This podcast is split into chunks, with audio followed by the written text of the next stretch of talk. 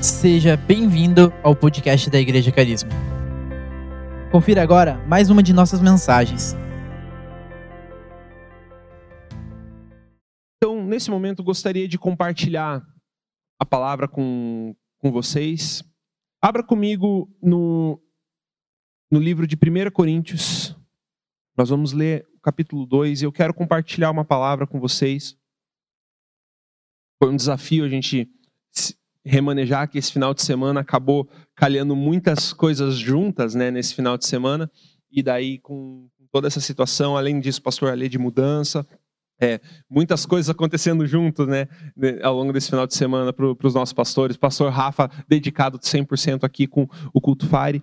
Então, eu assumi essa ministração e eu tive alguns problemas técnicos. Vocês vão ver que tem umas coisinhas azulzinhas aqui na, na minha Bíblia, que é moda antiga, tá, gente? Então, nós vamos fazer pregação à moda antiga aqui hoje, né? O esboço à moda antiga, né? Mas eu quero compartilhar algo que, na verdade, Deus colocou, tem, tem me incomodado particularmente. E, na verdade, primeiro era algo que eu pensava ser um incômodo meu, né? Algo que é um incômodo no meu coração. Até, assim, é incrível como as escrituras, conforme você lê e participa delas, você consegue perceber como elas te analisam, né? Fora fora e, te, e realmente tem aquele poder de dividir juntas e medulas, né? É, tem aquele poder de, de conseguir faz, acessar coisas no nosso coração, na nossa mente, que nós não percebemos que está lá, de nos avaliar, de nos perceber. E eu quero compartilhar algo aqui que tem a ver com o contexto né, da igreja de Corinto, e eu acredito que esse contexto se aplica para nós como igreja hoje, século 21, igreja carisma hoje, tá? Eu acredito que isso se aplica, assim como se aplicou para mim, aplica para nós aqui. E eu quero poder compartilhar com vocês o tema que Deus colocou no meu coração depois de ler esses textos e, e meditar na palavra foi a falsa maturidade. Falsa maturidade. Nós vamos entender aqui o que, é a falsa maturidade e, e por que, que ela é um perigo para a igreja hoje. Eu creio que ela é um, um, um desafio para nós, não somente por estar tempos de pandemia, online, independente do tempo, independente da estação. A maturidade falsa, ela é pior em si do que a própria definição simples da imaturidade. Não que não seja uma imaturidade, maturidade falsa é uma imaturidade. Mas existe imaturidade quando você vê uma criança e você entende que a criança não está preparada para saber algumas coisas. Ela não tem idade para entender algumas coisas. Ela não tem idade para entender momentos. É por isso que gradualmente, você que é pai, você deve ensinar a sua criança gradualmente em cada estação da sua vida a, a de acordo com o entendimento que ela pode ter, a já aplicar um nível de conhecimento e sabedoria para a vida dela de acordo com a idade de acordo com o seu crescimento. Mas nada pior do que a falsa maturidade. Nada pior do que a gente vê pessoas que deveriam ter crescido, já deveriam estar muito prontas na vida, mas estão atrasadas ó, há muito tempo na sua maturidade. Não é eu, eu, nada, nada contra, mas é, é, algo meio natural. Quando você vê um, um homem de 35 anos morando com os pais é uma coisa bem bizarra. Talvez seja normal para o mundo, mas se não é nem normal para o mundo natural, quanto mais para a igreja. É, quando você vê isso, dependendo dos pais, tendo aquela, vivendo como uma criancinha, né, não tendo a sua independência financeira, não procurando constituir família, que aí entra numa outra questão aqui que vai abrir umas caixas de Pandora aí é, enquanto a gente vai falando. Mas eu quero convidar você para vir para o contexto de Coríntios, para entender o que eu estou querendo dizer com essa falsa maturidade aqui, e para a gente entender algumas coisas. E eu, eu quero, para isso, começar, na verdade, lendo o, a primeira parte do capítulo 2, antes da gente passar para o versículo 13, que é de onde a gente vai ler em diante. Mas eu quero ler primeiro a, os primeiros versículos. Paulo estava compartilhando com os coríntios o seguinte: Irmãos, na primeira vez que eu estive com vocês, eu não usei palavras eloquentes, nem sabedoria humana para lhes apresentar o plano secreto de Deus, ou os mistérios de Deus. Pois eu decidi que enquanto eu estivesse com vocês, me esqueceria de tudo, exceto Jesus Cristo, aquele que foi crucificado. Fui até vocês em fraqueza, atemorizado, trêmulo. Minha mensagem e pregação foram muito simples. Em vez de usar argumentos persuasivos e astutos, eu me firmei no poder do Espírito. E eu agi deste modo para que vocês não se apoiassem em sabedoria humana, mas no poder de Deus. Eu quero que você preste atenção nas nuances dos versículos, porque aqui tem textos um pouco complicados que eu quero que você acompanhe os detalhes. Paulo entra aqui num mas, né? No entanto, quando estamos entre pessoas maduras, nós falamos com palavras de sabedoria, mas não com o tipo de sabedoria desta era, ou seus governantes que logo caem no esquecimento. Pelo contrário, a sabedoria que nos referimos é o mistério de Deus, o seu plano antes secreto e oculto, embora ele o tenha elaborado para a nossa glória antes da fundação do mundo. Os governantes dessa era, por sua vez, não a entenderam, pois se houvessem entendido, não teriam crucificado o Senhor da glória. E é isso que as escrituras se referem quando dizem: olho nenhum viu, ouvido nenhum ouviu, mente nenhuma imaginou o que Deus preparou para aqueles que o amam. Mas foi a nós que Deus revelou essas coisas por seu Espírito. Pois o Espírito sonda as coisas até os segredos mais profundos de Deus. Pois quem conhece os pensamentos de uma pessoa senão o próprio Espírito dela? Da mesma forma, ninguém conhece os pensamentos de Deus senão o Espírito de Deus. E nós recebemos o Espírito de Deus e não o Espírito deste mundo, para que conhecemos as coisas maravilhosas que Deus nos tem dado gratuitamente. Agora eu quero que você preste atenção a partir desse versículo em diante. Quando lhes dizemos isso, não empregamos palavras vindas de sabedoria humana, mas palavras que nos foram ensinadas pelo Espírito, explicando verdades espirituais a pessoas espirituais. Mas o homem natural não aceita as verdades do Espírito de Deus. Elas lhe parecem loucura e ele não consegue entendê-las, pois apenas quem é espiritual consegue avaliar corretamente o que diz o Espírito. Quem é espiritual pode avaliar todas as coisas, mas ele próprio não pode ser avaliado por outros, pois quem conhece os pensamentos do Senhor, ou quem sabe o suficiente para instruí-lo? Mas nós temos a mente de Cristo. Seria bom se parasse aqui o texto. Mas eu quero convidar você a ler o início do capítulo 3, onde Paulo explica o porquê que ele falou tudo isso. Irmãos, quando eu estive com vocês, eu não pude falar como pessoas espirituais, mas como se pertencesse a este mundo e fossem criancinhas em Cristo. Tive de alimentá-los com leite, não com alimento sólido, pois vocês não estavam aptos para recebê-lo e ainda não estão, porque ainda são controlados por sua natureza humana. Até aqui. Paulo vai prosseguir, ele vai falar a respeito dos ciúmes, invejas e facções que são apenas sintomas de uma doença maior, onde ele vai apontar para uma divisão que estava acontecendo. Então, quero colocar você aqui no, no panorama aqui da igreja de Corinto. A igreja de Corinto, nesse caso aqui, Paulo estava formando toda a sua argumentação baseada numa cidade extremamente cosmopolita, ou seja, ela era multicultural, era uma Nova York da época. A cidade de Corinto era semelhante à cidade de Nova York ou à cidade de São Paulo aqui no Brasil uma cidade cosmopolita, com muitas culturas, muitas visões, uma efervescência de um monte de tipo de gente diferente, uma pluralidade. E tinha uma valorização naquela época grega, na época helenista, né, dessa, é, principalmente lá em, em Corinto, das escolas filosóficas, escolas dos estoicos, epicureus, os sofistas, né, de onde veio a palavra sofisma, inclusive. É, existem escolas de filosofia, de sabedoria, do que era o entendimento de sabedoria. E é interessante que Paulo ele fala assim que ele já começa a carta aos Coríntios já falando que Deus escolheu aquilo que é loucura, aquilo que é loucura para ser a sabedoria de Deus. Ele já começa a carta assim. Antes dele entrar a respeito dessa mensagem de sabedoria e ele tentar explicar qual é o tipo de sabedoria que ele veio ministrar para ele. Qual é o tipo de mensagem? Ele falou: essa mensagem se baseou puramente no poder do Espírito de Deus. Aí você pensa assim: Paulo era um cara do poder, da experiência, e não do saber, da sabedoria. E aqui entra o problema. A igreja, naturalmente, ela já faz essa, essa, essa divisão. Né?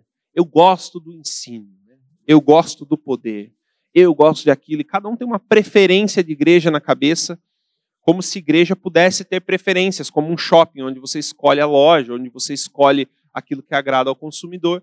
Mas, enfim, o fato é que existia aqui uma divisão clara. Os coríntios começaram a se dividir entre aqueles que gostavam da mensagem simples de Paulo e baseada no poder do Espírito e a mensagem eloquente de Apolo, um grande orador que veio posteriormente depois de Paulo, pregou a mensagem de Deus, expandiu a mensagem de Deus em sabedoria e o povo começou a dividir, se dividir entre tipo, ah, eu gosto daquela palavra do ensino, profunda da palavra de Deus. Ah, eu gosto da manifestação do poder quando Paulo veio. Não, mas Paulo não é aquele cara fraquinho e começaram a criticar Paulo e falar mal. Não, mas Paulo nem usa da, da filosofia aqui, não, não é contextual, não é relevante. Né? Essa palavra que está em voga hoje em dia nas igrejas. Relevância cultural. É, relevância, eu não sei por que, que o cristão gosta dessa palavra, mas enfim é, a gente tem que ser relevante para uma pessoa. Eu acho que é Jesus Cristo. Mas enfim, vou voltar aqui. Existia essa questão, Paulo e Apolo, e essa divisão aqui na igreja de Corinto. O fato é o seguinte: a igreja de Corinto era uma igreja que valorizava sabedoria, conhecimento, na verdade. Eles acreditavam que eles valorizavam a sabedoria, mas Paulo explicou a verdadeira natureza da sabedoria. E aqui, quando ele está falando, sim, sabedoria de Deus, sabedoria, vocês são pessoas espirituais. Ele juntou duas coisas. Ele trabalhou o saber, a sabedoria de Deus, e ser pessoas espirituais, e juntou tudo naquilo que ele chama de sabedoria espiritual aqui. O tipo de sabedoria que não é a sabedoria humana, mas é a sabedoria que vem do Espírito, certo? Não é o que Paulo estava falando ali?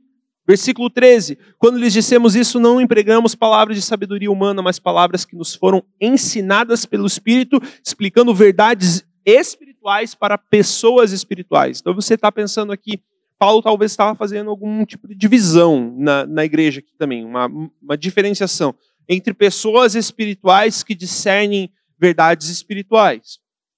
Paulo realmente traz uma, uma acepção, uma seleção pessoas que conseguem entender verdades espirituais, que são pessoas espirituais e que conseguem discernir algo da sabedoria divina. O fato é que, seguinte, talvez, é, eu não sei como a gente trata a sabedoria divina, o valor da palavra de Deus, não sei como você tem tratado aí na sua família, na sua casa, na sua célula, a gente tem estudado a palavra de Deus juntos. Nós temos trabalhado é, Nesse mês nós estamos trabalhando Gálatas é, e nós temos trabalhado sempre é, a, a, o estudo da, da carta bíblica, da, dos versículos bíblicos ali, para a gente trabalhar junto como igreja e se edificar. Eu não sei o quanto você valoriza isso, independente, é, independente disso, eu quero dizer algo para você. Nós podemos ser facilmente enganados sobre aquilo que nós pensamos que é sabedoria. Tá? Isso serve tanto para crentes antigos de igreja que amam a palavra de Deus.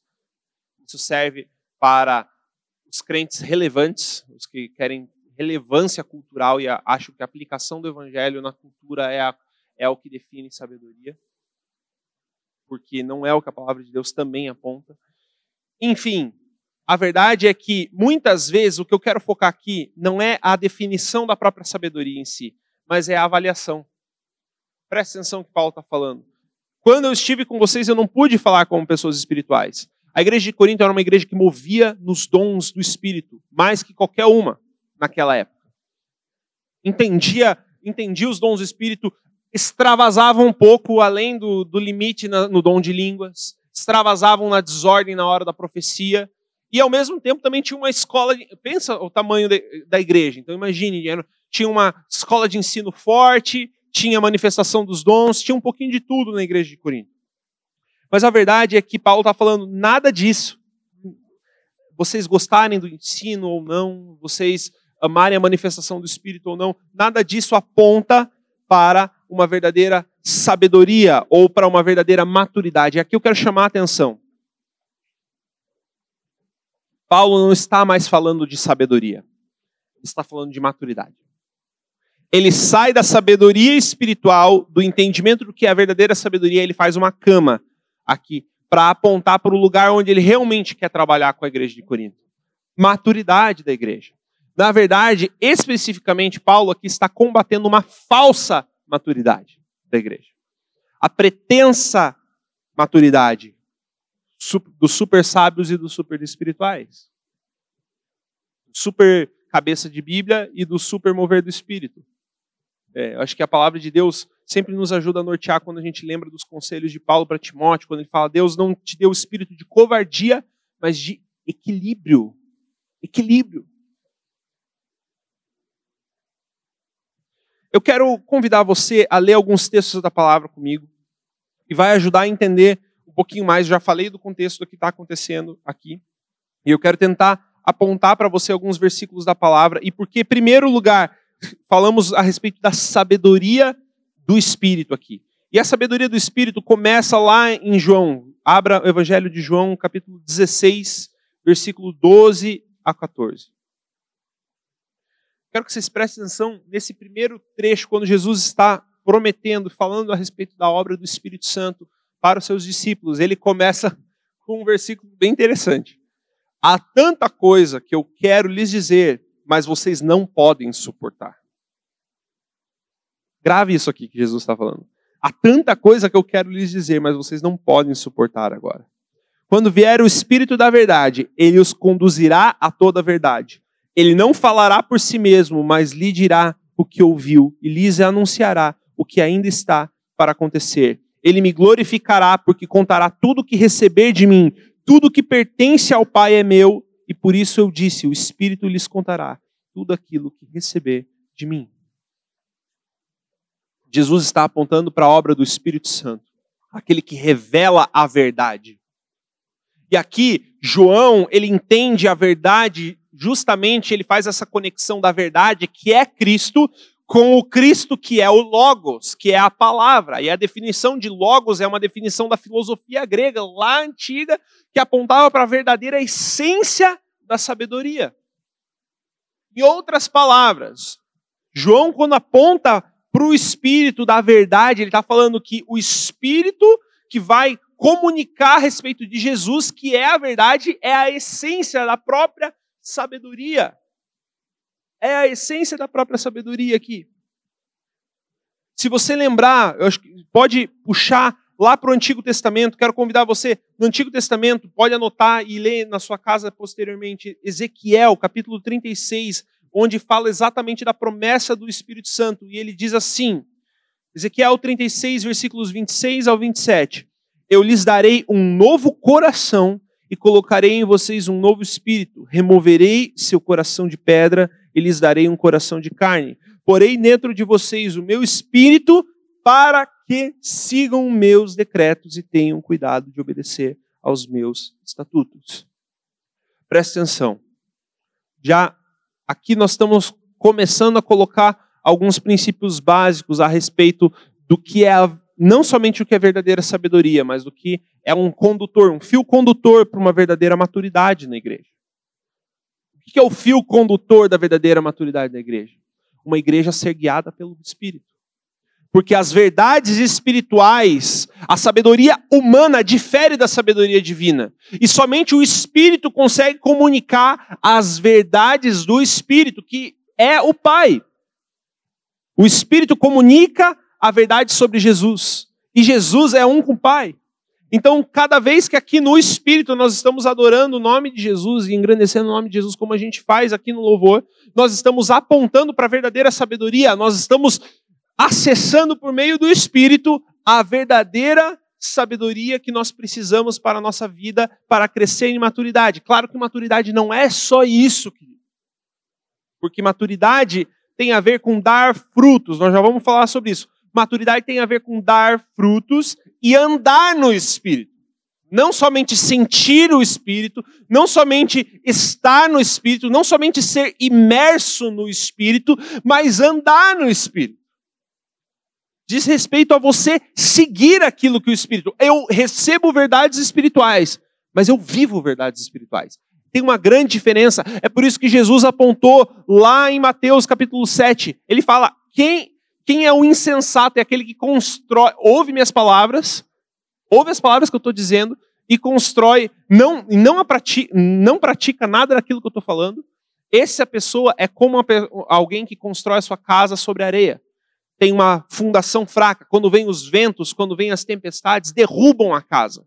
A pessoa fica em estado de frangalhos, porque não consegue suportar provações, privações, porque não sabe obedecer. Então, a obediência ao Espírito aqui é fundamental para a gente entender um, um, um caminhar para a maturidade. Quero mostrar para você um exemplo bíblico desse. Atos capítulo 4. Você vai ver um relato muito interessante. Antes de Atos 4, no, no capítulo 2, acontece um momento de Pentecoste, onde a igreja é literalmente criada. A igreja é criada a partir de Pentecoste. O descer, o enchimento do Espírito Santo capacitou a igreja dos discípulos ali que estavam reunidos da Judéia a serem testemunhas para Samaria e os confins do mundo. Então ali houve a criação da igreja como o girar de chave. Por quê? Pedro, no seu discurso inspirado após tudo aquilo acontecer, ele começa a falar no seu discurso inspirado, do qual mais de 3 mil pessoas foram acrescentadas ao evangelho.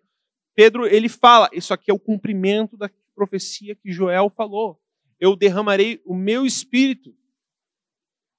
E nesse derramado espírito, muitas coisas vão acontecer. Mas isso aqui é um sinal para algo, para uma virada de uma nova aliança e um novo povo de Deus que está sendo criado. Enquanto Jesus foi o autor da nova aliança, Pentecoste, o evento de Pentecoste marcou a criação da igreja, que é literalmente a virada de chave, quando o povo da nova aliança é criado.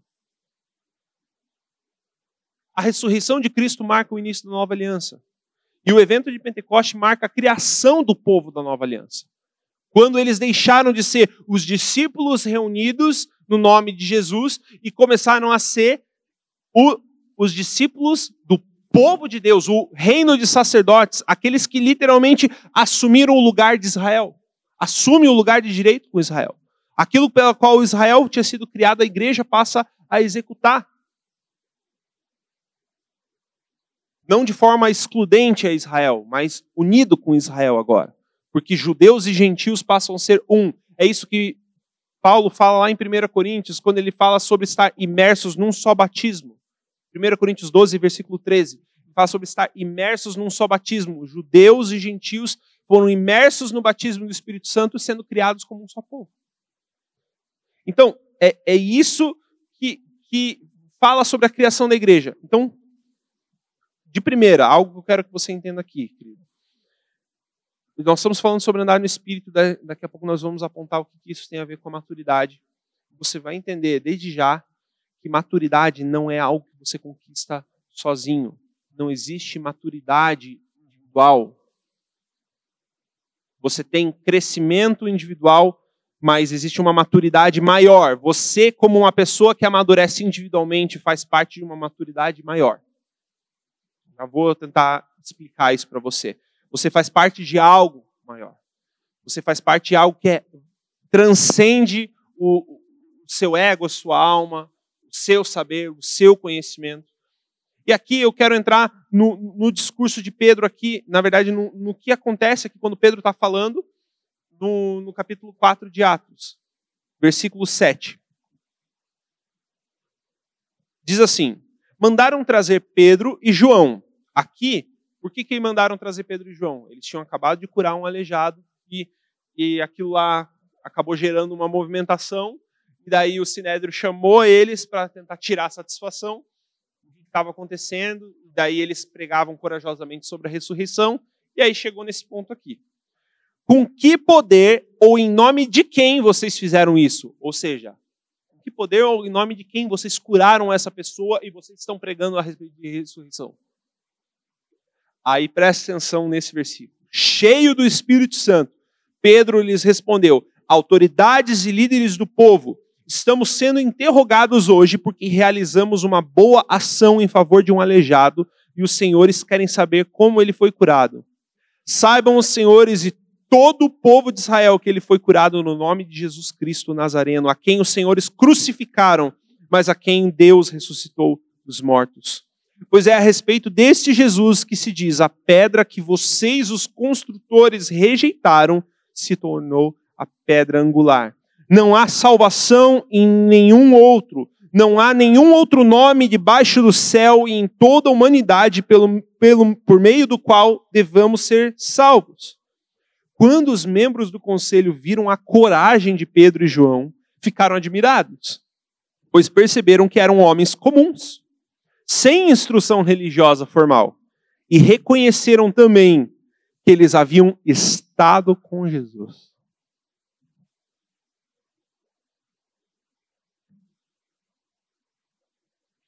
Tem muita coisa aqui para absorver a respeito desse texto, mas eu quero que você entenda algo. Pedro era sim discípulo de Cristo. Sim, Pedro, a gente se identifica muito com as imaturidades de Pedro ao longo do ministério de Jesus. Mas aqui você vê uma virada de chave muito grande na vida de Pedro. E a gente pregou esses dias a respeito da restauração de Pedro, em João 21, onde Jesus faz questão de restaurar, curar a alma de Pedro, para ele entender que a cura que ele precisa ter é para cumprir a missão que ele tem não existe cura fora da missão.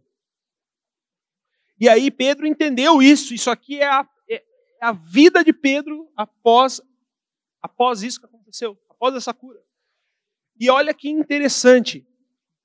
Lucas faz questão, Lucas, o autor de, do livro de Atos, ele faz questão de ressaltar que Pedro estava cheio do Espírito Santo.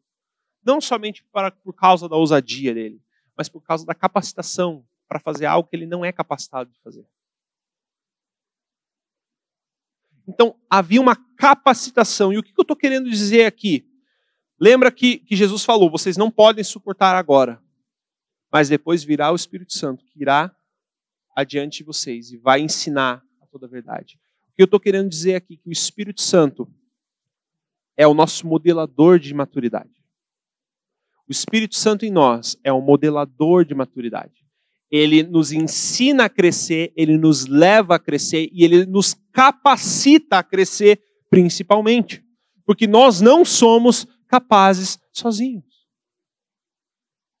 O Espírito Santo é o nosso tutor, é o nosso guia, é aquele que nos ensina, é aquele que nos educa, aquele que nos move em maturidade, para que nós sejamos modelados à imagem de Cristo e possamos ter comunhão com Pai, Filho e Espírito.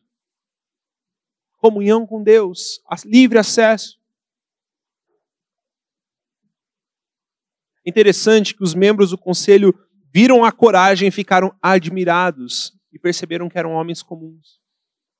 O que eu quero dizer aqui, pessoas comuns, como eu e você, pessoas comuns, com seus problemas comuns, com suas famílias comuns,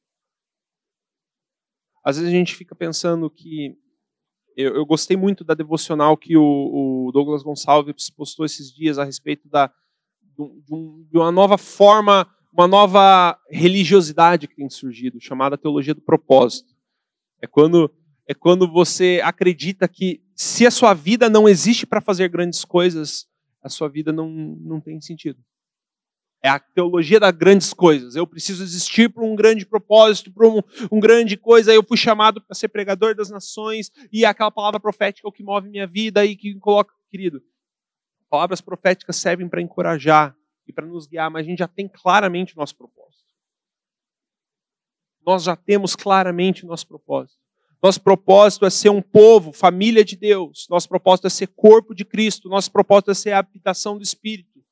Nossa missão é ir fazer discípulos de todas as nações. Então, assim, já está claro na palavra de Deus, mas a gente procura coisas grandiosas, maiores do que a palavra de Deus, para a gente poder se mover. E isso acaba gerando um novo tipo de religiosidade a religiosidade do propósito, quando aquilo que nos aponta para Deus assume o lugar de Deus. As meninas vão lembrar bem aqui da ministração do Tom ontem. A gente teve um tempo de mentoria da equipe de louvor aqui com o Tom Molinari e ele falou muito sobre isso. Ele ministrou para a gente a respeito disso. Coisas que não são Deus apontam para Deus e são boas, mas que passam a assumir o lugar de Deus. Isso pode acontecer com o seu próprio propósito. Teu propósito pode se tornar um ídolo. Você pode, na busca, no anseio por respostas, por propósito, por sentido, você idolatra o sentido e as respostas e esquece de Jesus. Aquele que te dá resposta. Aquele que te ensina e que te move e que te coloca num propósito. Você entende? Às vezes a gente faz da nossa busca pelo propósito o propósito em si. Vocês já vão entender o que, que isso tem a ver com maturidade. E aqui eu quero começar a, a, a falar a respeito de um dos. É porque Paulo, quando ele está falando isso com, com Corinto, ele, ele trabalha muitas dimensões que não dá para a gente trabalhar em uma ministração. Na verdade, nem em duas, três, quatro ministrações. Porque Paulo, depois disso, ele trata de visão, ele trata que, questões sobre entendimento, sobre o que é ser a habitação do Espírito, ele trata várias coisas na carta de Corinto, mas tem um ponto culminante ali na, na, na, primeira, na carta de 1 Coríntios, onde ele, de uma certa forma, resume uma essência daquilo que ele quer falar. E é o famoso capítulo 13 de 1 Coríntios. Eu quero convidar você a abrir 1 Coríntios capítulo 13.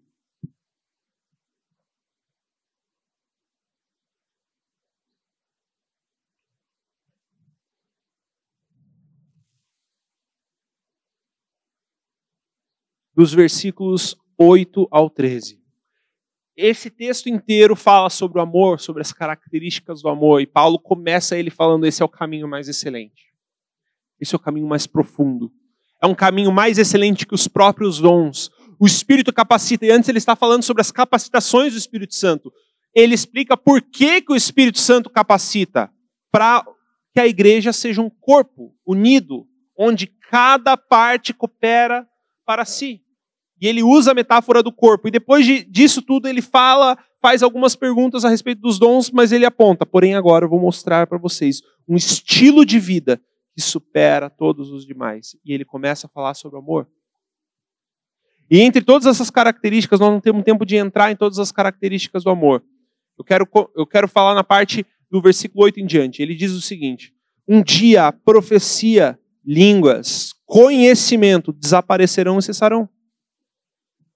Mas o amor durará para sempre.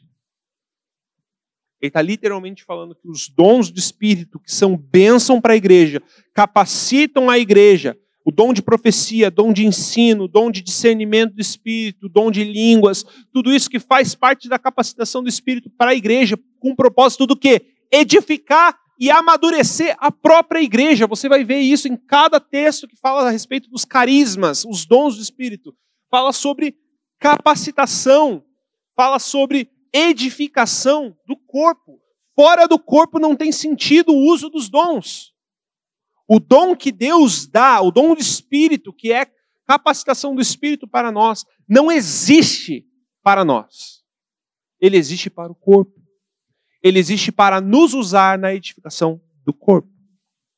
E é por isso que Paulo chega aqui, um dia, todos esses dons, ele não está esgotando aqui profecia, línguas e conhecimento. Ele está falando sobre qualquer que seja o dom espiritual. Cessarão, mas o amor durará para sempre. Agora o nosso conhecimento é parcial e incompleto, e até mesmo o dom da profecia revela apenas um pedaço do todo, uma parte do todo.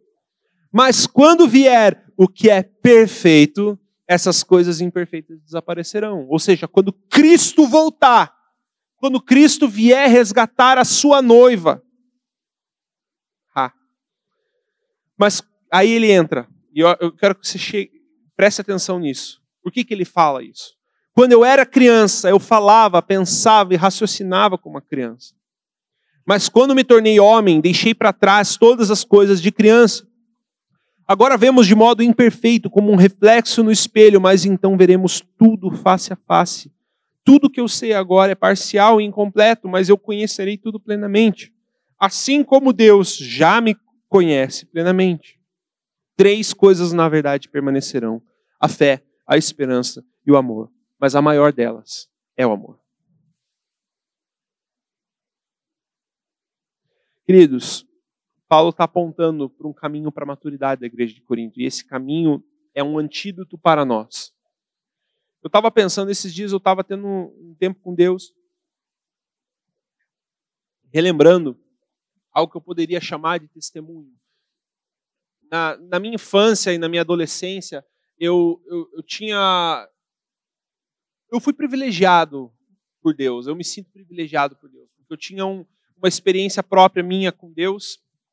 Eu, eu, eu literalmente fazia uma lista de pedidos para Deus com foto descrição das coisas que eu queria. Fotos, descrições, uma listinha. Colocava assim, ó, pedido de oração por mim, né? Claro.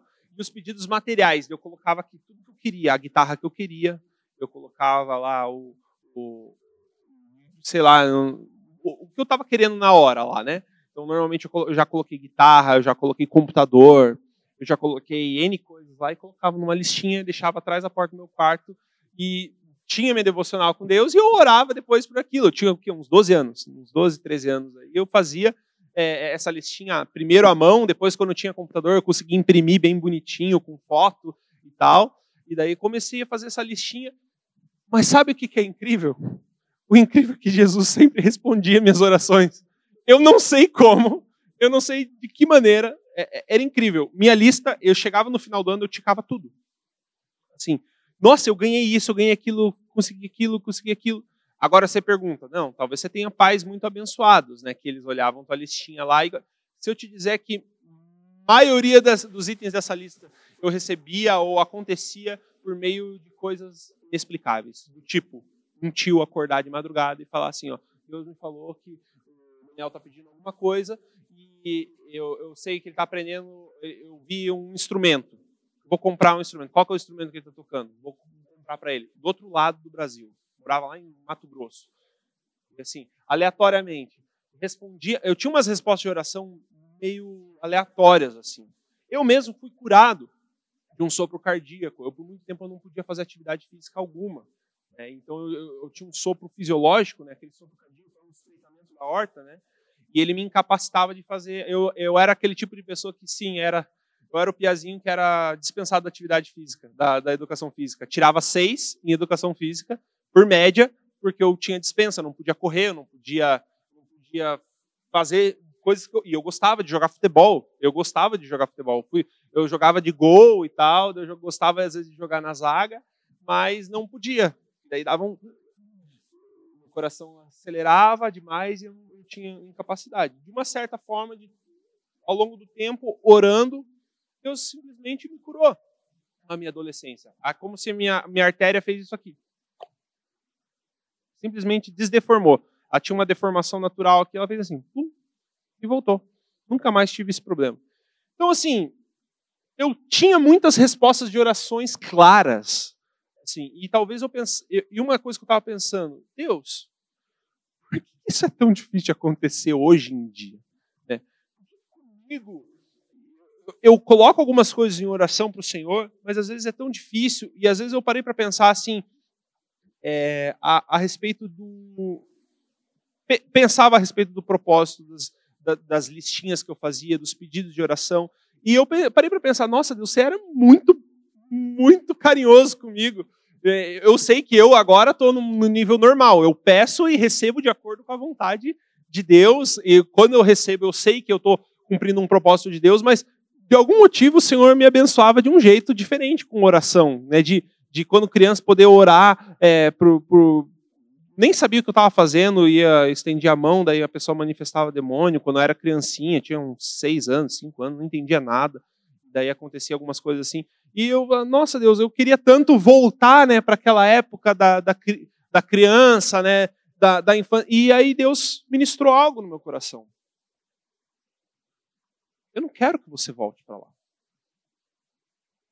Eu não quero que você volte para lá. Nós temos que ter coração como criança, puro como de criança. Mas Paulo fala que nós temos que ser como crianças com relação ao pecado, com relação ao mundo. Mas nós precisamos amadurecer. Porque o estágio de ser como criança, ele dura um período. Dura no período que nós estamos amadurecendo em Deus. Ah, mas a gente está falando que quando a gente amadurece, Deus não responde nossas orações. Não distorça o que eu estou falando. Não é nada a ver com isso. O que eu estou dizendo é que agora eu não preciso que Deus responda todas as minhas orações. Sabe por quê? Porque Deus é suficiente. Ele é suficiente. Eu não preciso de coisas. Se antes eu talvez precisasse de coisas para entender, estar tá dentro do propósito e entender o que Deus faz, é que agora não importa coisas. Conforme você amadurece, querido, e é isso que você precisa aprender, e é por isso que nós vamos ver a metáfora do casamento, por que é tão importante aqui para o entendimento completo da maturidade bíblica, é preciso entender o casamento bíblico também. Mas isso dá uma outra pregação, não dá tempo de, a gente colocar aqui. E é por isso que existe tanta criança casando. Criança de 35 anos, criança de 30 anos. São pirralhos. E vivem um casamento de infantis. Porque querem os benefícios do casamento, mas não querem o preço de ser um. Eu quero os benefícios do casamento. Eu quero que o casamento me proporciona na sociedade, na, na vida, na, na minha solidão, mas eu não quero ser um. Eu não quero me submeter ao cabeça, e o cabeça não quer amar como Cristo amou a igreja. Entende? Então aí, é, é, é isso faz parte de maturidade. Isso fala sobre maturidade dos casamentos. E é por isso que assim eu posso com sem medo de errar, sem medo de errar, biblicamente falando, que os casamentos na igreja são um termômetro da maturidade da igreja.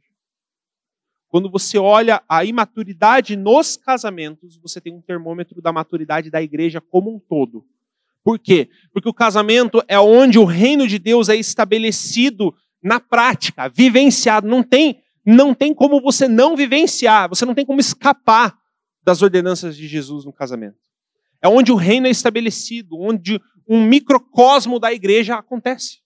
É o casamento. E é por isso que tem muita gente adiando o casamento, se desesperando para casar. Tem gente que desacreditada no casamento, porque tem visões absolutamente distorcidas sobre o que é casamento e que tem a ver com a maturidade da igreja. Eu acredito que casamentos imaturos são reflexo de uma igreja imatura. Isso é uma coisa que tem me preocupado. E eu não estou querendo falar sobre casamentos aqui hoje, eu estou querendo falar sobre maturidade. Mas isso aqui é um termômetro para nós. E, e eu estou falando essas coisas porque você não pode se casar sendo uma criança. Não tem como. Não pode ser com cabeça de criança, não pode ser com a idade de uma criança. Não tem como. Isso é incompatível, é incompatível com a vida de um casamento. E o que, que casamento tem a ver com a maturidade? Como eu já estou explicando aqui para vocês. Você vai ver que a palavra de Deus nos aponta isso. Depois eu vou eu vou para esse texto lá de Efésios 5, 22, onde ele fala e ele faz essa comparação, porque o, o texto mais profundo a respeito de casamento na Bíblia é um texto que não fala sobre casamento. Ele é um texto que usa o casamento para falar sobre Jesus e a igreja. É o texto mais profundo e mais revelador sobre o casamento que existe é um texto que fala sobre a igreja e Jesus. Fala sobre o relacionamento de Jesus e sua noiva, sua igreja. E, queridos, isso aqui que eu falei a respeito do, do que Paulo estava falando, ele falou que em determinado momento a gente precisa virar a chave. Eu precisei entender na minha vida que eu preciso que existem coisas que nós recebemos de Deus, isso mostra sobre a própria história de Israel. Israel recebeu maná. Israel não gastou suas sandálias enquanto estava caminhando até a terra prometida. O que, que fala lá no final de Deuteronômio, no início de, do, do, do livro de Josué? No momento em que eles pisaram na terra prometida, cessou o maná. Parou a mamata. A mesadinha acabou. Porque estava na hora de Israel crescer. Deus nos trata assim. É assim que a palavra de Deus nos aponta lá em Hebreus capítulo 12, que Deus é um pai que disciplina os filhos e só não seríamos disciplinados ou ensinados, Deus não reteria orações que a gente tem, pedir, respostas de pedido de oração, se ele simplesmente não quisesse ou não legitimizasse a nossa filiação. É por isso que Deus, sim, tem que reter pedido de oração. A gente ora por coisas que até são boas, mas que não são o propósito de Deus para nós. A gente quer coisas, mas a gente não quer Deus. E tudo isso é para nos apontar o maior problema da falsa maturidade. Nós queremos as coisas que a maturidade proporciona: a sabedoria, o exercício dos dons, o operar bem na igreja, o ser reconhecido, a autoridade. Nós queremos muitas vezes o reconhecimento, porque você tem uma necessidade de aceitação e precisa ser reconhecido. Isso marca o teu coração e, na verdade, tudo que nós precisamos para amadurecer de verdade é esquecer todas as outras coisas e olhar para Jesus. Por isso que eu digo que a carta de Filipenses é, é a carta de Filipenses junto com a carta de Efésios e Colossenses são é, é Paulo apontando para a mentalidade de uma pessoa madura. Quando você esquece de todas as coisas e começa a olhar para Jesus. E ele se torna suficiente. Queridos, eu, eu já falei isso outras vezes, eu, tenho, eu, não, eu, eu não tenho convicção que Deus vai parar de falar ou que vai existir um período de silêncio de Deus. Pelo contrário, eu acredito que um grande avivamento vai acontecer. Eu acredito que manifestações do Espírito vão ser ainda maiores no meio da igreja. Mas, querido, não idolatre o avivamento. O avivamento não é Cristo. O avivamento aponta para Cristo. No verdadeiro avivamento, as pessoas se dobram no chão, joelho no chão, choro, mudança de vida. As pessoas reorganizam toda a sua vida, abandonam seus empregos, abandonam suas carroças, deixam coisas para trás e focam naquilo que importa. Dani, radical, estou falando sobre o avivamento, avivamento histórico. Analisa a história da igreja. Todo avivamento é assim. Coisa, as pessoas chegavam no avivamento lá do país de Gales, quando o Evan Roberts foi usado naquele avivamento, as pessoas simplesmente chegavam e falavam assim: seguinte, eu sou um bandido, fiz isso, isso, aquilo, eu estou devendo oito anos de cadeia, me prendam. Isso é o que o verdadeiro arrependimento e verdadeiro avivamento produz. Caráter, mudança, transformação. A gente já pregou tanto isso aqui na igreja. Já pregamos tanto sobre Romanos 12, 2, chega até me cansar quando eu penso, ah, Romanos 12, 2 na igreja de novo, Deus, ah, os dois, transforme-se pela renovação da vossa mente, meu Deus. Batemos uns três anos nessa tecla. Mas agora eu entendi que tem coisas que nós ainda não andamos como igreja, eu estou falando agora igreja carisma, eu não andava como, como igreja, eu, parte do corpo, porque eu não entendo a verdadeira maturidade. Nós queremos ser maduros em termos de conhecimento, em termos de saber mais, em termos de entender as fases da vida e olhar os propósitos de Deus para trás, mas isso em si não é maturidade, querido. Maturidade é quando Cristo é suficiente. Maturidade para a igreja verdadeira é quando Cristo se torna o único suficiente. Hebreus capítulo 5, versículo 11. Diz assim: Olha lá, o autor de Hebreus, outro autor, escreveu posteriormente a Paulo, num momento complexo da igreja, numa carta mais complexa ainda. E ele explica nesse ponto aqui: há muito mais que gostaríamos de dizer a esse respeito, mas são coisas difíceis de explicar, sobretudo porque vocês se tornaram displicentes acerca daquilo que vocês ouvem. A essa altura vocês deveriam ensinar pessoas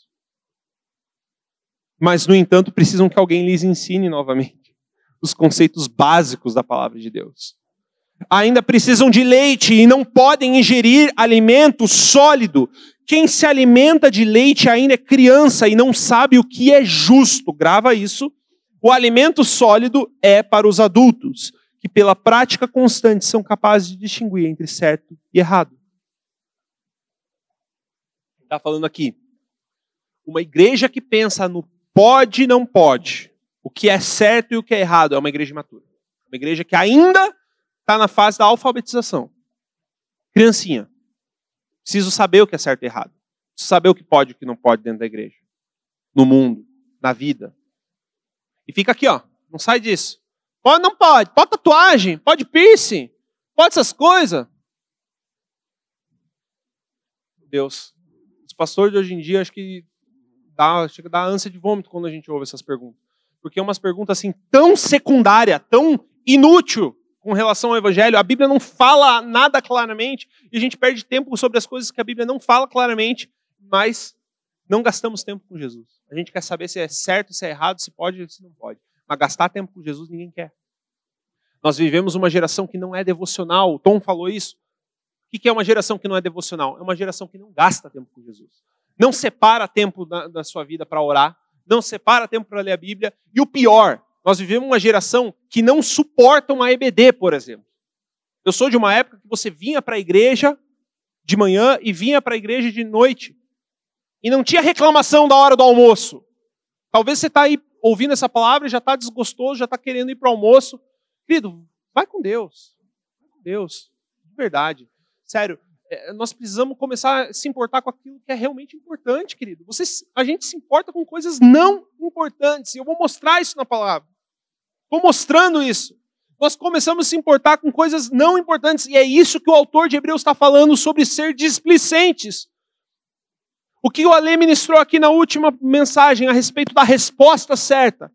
Bartimeu deu uma resposta certa para Jesus. E qual foi a resposta certa? Não é somente eu quero ver. Não é somente.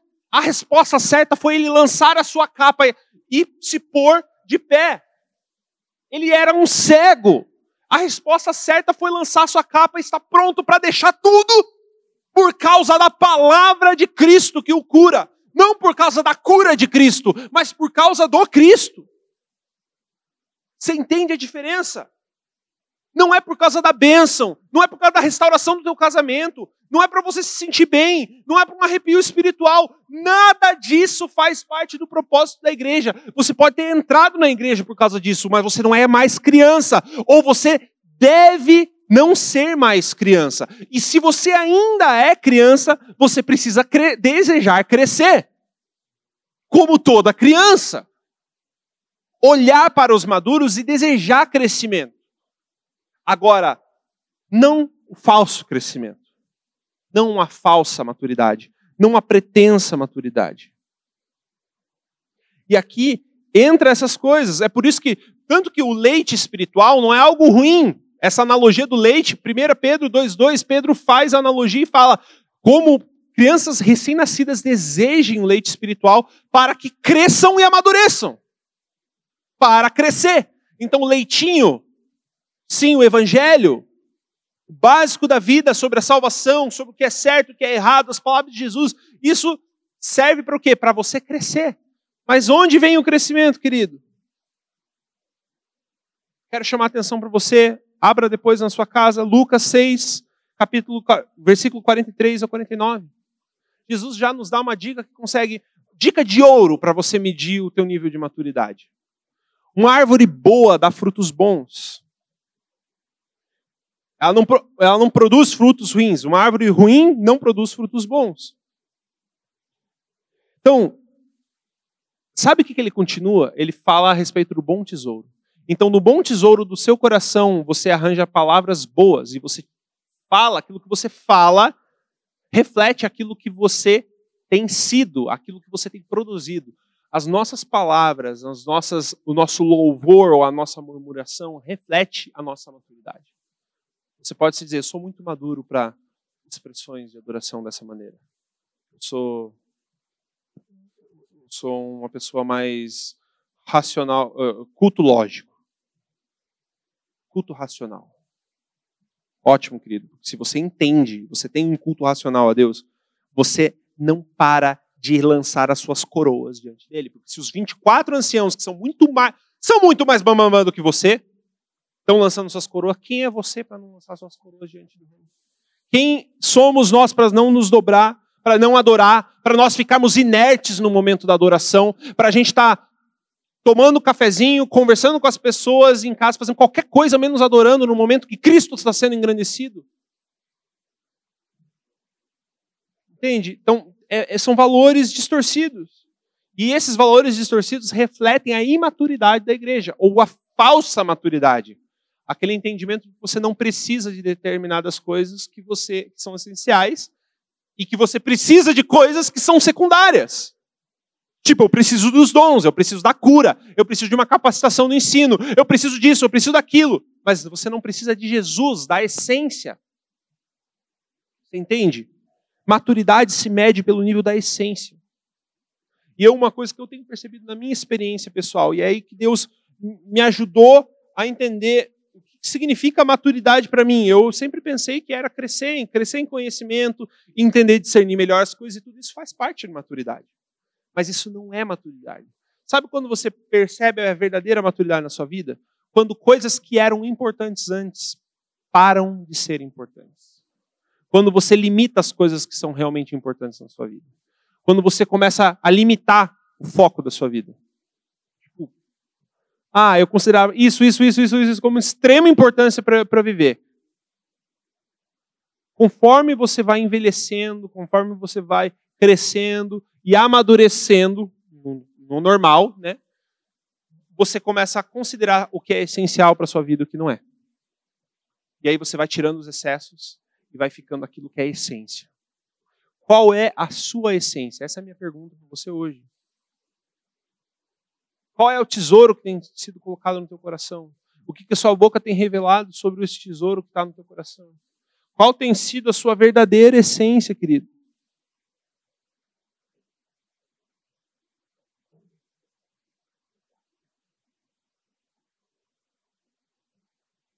conselho de Paulo, na segunda epístola dele aos Coríntios, ele retoma algo desse tema e ele dá um conselho bem importante lá no final. Ele diz o seguinte, capítulo 13, 2 Coríntios 13, capítulo 5, versículo 5. Examinem a si mesmos, verifiquem se estão praticando o que afirmam crer. Assim poderão ser aprovados. Certamente sabem que Jesus Cristo está entre vocês, do contrário, já foram reprovados. Queridos, examinem si mesmos. Pessoas maduras se examinam sempre. Examinam, fazem uma avaliação da sua vida, não tocam o barco da vida sem refletir sobre as essências da sua vida, sobre aquilo que é verdadeiramente importante. Na própria carta aos Coríntios, no capítulo 16 da, da, da primeira carta, ele dá um resuminho lá no, no, no capítulo 16, versículo 13. Ele, ele dá um, um resuminho que pode ser útil para nós. Estejam vigilantes, permaneçam firmes na fé, sejam corajosos, sejam fortes, façam tudo com amor. São resumos que ele está querendo apontar para as coisas que ele trabalhou a respeito da maturidade da igreja. Mas eu quero terminar essa mensagem com algo, apontando para você uma imagem. O que eu falei do casamento?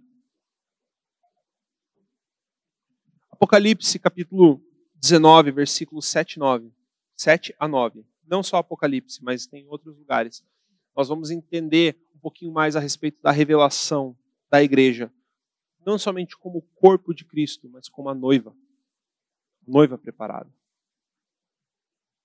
Quero ler com vocês versículo 7 até o versículo 9. Alegremos-nos e exultemos a ele, e a ele damos glória, pois chegou a hora do casamento do cordeiro. E sua noiva já se preparou. Ela recebeu um vestido do linho mais fino, puro e branco. Presta atenção na explicação, porque o linho fino representa os atos justos do povo santo. Pausa. Lembra de Hebreus e lembra do que Paulo falou lá, lá em Coríntios sobre as pessoas maduras conseguem discernir certo e errado, isso aí elas não se preocupam mais com isso. Elas se preocupam com a justiça, com as, os atos de justiça. Elas não ficam aprendendo sobre isso, elas já sabem isso. Isso aqui fala sobre o linho fino, os atos justos do povo santo, boas obras, fruto, bom tesouro do nosso coração. E o anjo me disse: escreva isso, felizes os que são convidados para o banquete de casamento do cordeiro e acrescentou: Essas são as palavras verdadeiras de Deus. Apocalipse capítulo 21, mais para frente, no capítulo 21, versículo 9, diz assim: Então um dos sete anjos que seguravam as sete taças com as últimas sete pragas se aproximou e me disse: Venha comigo e eu lhe mostrarei a noiva, a esposa do cordeiro. Sabe o que, que o anjo mostra para João aqui? O anjo fala: Vou te apresentar a noiva. E ele apresenta uma cidade. Vou te apresentar a noiva. Ele apresenta uma cidade. Ele apresenta a Nova Jerusalém, as dimensões da Nova Jerusalém e o povo da Nova Jerusalém. O que isso quer dizer? A noiva de Cristo é o povo que vai reinar com Cristo. São aqueles que amadureceram a ponto de estarem prontos para o casamento com o noivo. amadureceram a ponto de estarem prontos para o casamento. O Novo Testamento aqui não pressupõe, você vai, não vai ver em lugar nenhum aqui do, do, Novo Testamento, Paulo tratando casamento imaturo. Ou Jesus falando sobre casamento imaturo. Ele já pressupõe um nível de maturidade e entendimento para casamento, da qual acho que o século XXI destruiu totalmente. Mas, nesse nível de maturidade, primeira coisa que é mais importante saber é que existe uma maturidade preparada para o casamento. Cristo não vai buscar uma noiva imatura. Muito menos uma noiva arrogante. Uma falsa maturidade. Pelo contrário, ele vai vir buscar uma noiva preparada, bem adornada, bem vestida, santificada na água pura da palavra, como diz em Efésios 5. Santificada, preparada, trabalhada, amadurecida. Querido, você é noiva de Cristo, eu sou noiva de Cristo. Só que para você entender essa analogia da noiva e aplicar na sua vida, a analogia da noiva não se aplica para os filhos imaturos. Presta atenção. O fato de ser noiva de Cristo, por que, que eu falo sobre a imagem de ser um povo de Deus, de ser corpo, corpo de Cristo e ser uma habitação do Espírito. Porque no final, tudo isso aqui aponta, por último, para a noiva de Cristo. Porque a noiva, ela está pronta, ela está preparada. A palavra de Deus diz lá em Lucas: estejam preparados e vigilantes, com as suas candeias acesas, que o Espírito esteja movendo. Não é? Isso, isso é algumas das coisas que as parábolas do reino apontam. As parábolas dos do, do servos do Senhor a parábola das dez virgens ou das dez damas de casamento. Isso apontam, essas parábolas de Jesus apontam sobre o preparo, a vigilância e o, a necessidade de crescer. Falei muita coisa, mas eu quero falar alguns pontos práticos aqui para você.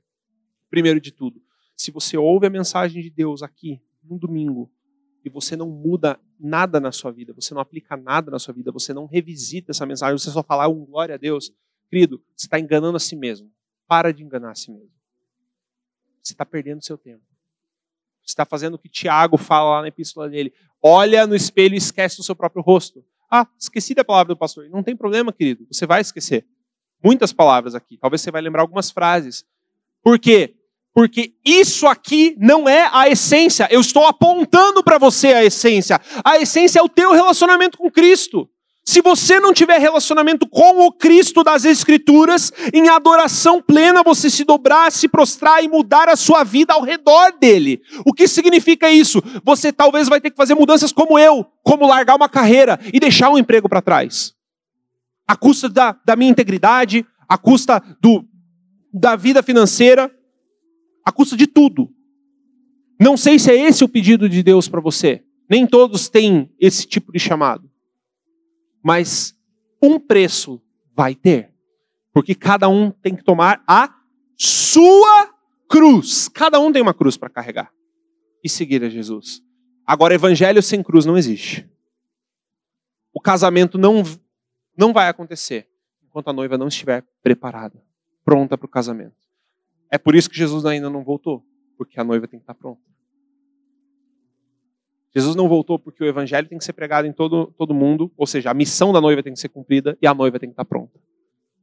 Não dá para mais ter, perder tempo com facção, com inveja, com mediocridade. Sabe, queridos, eu vejo às vezes materialismo, comodismo.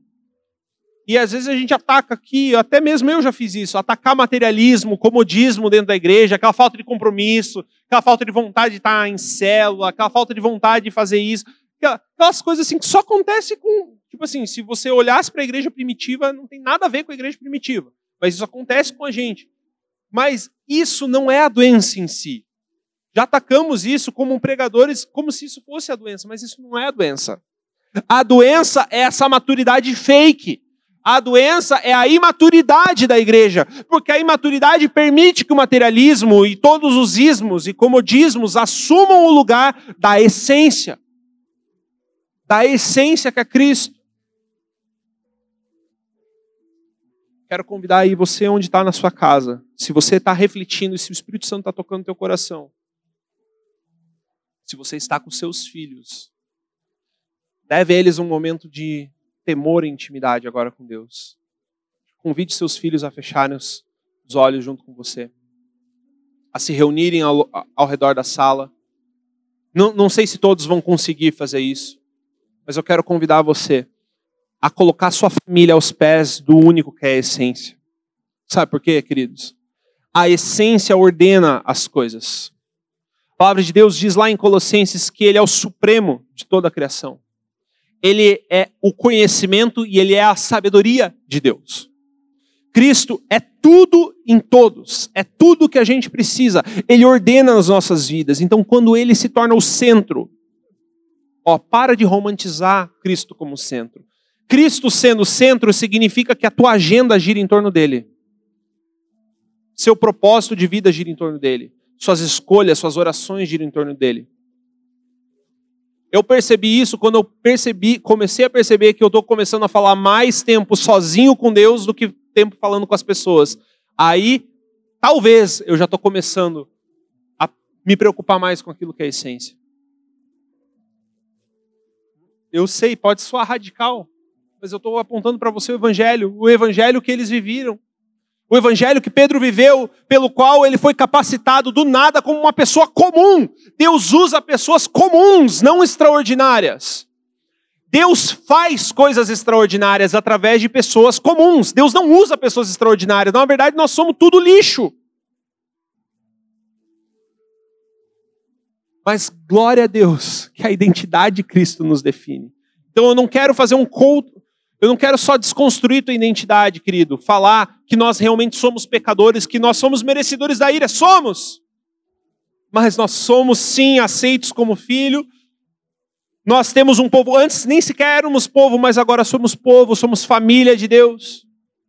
Somos habitação do Espírito, algo em comum entre o autor de Hebreus e, e Paulo em Coríntios. É que quando ele fala e trata o problema da, da imaturidade, ele também traz a imagem da edificação logo em seguida.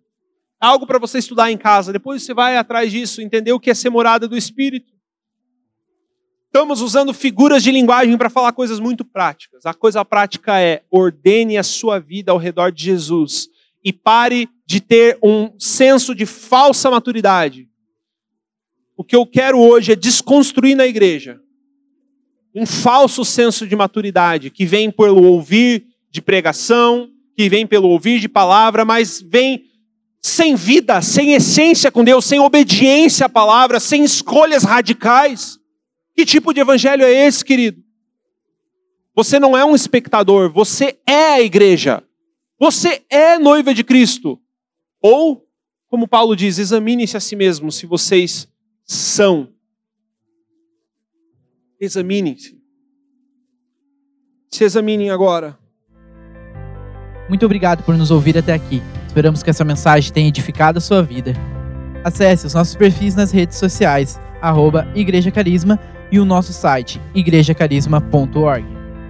Igreja Carisma, transformando vidas, edificando discípulos.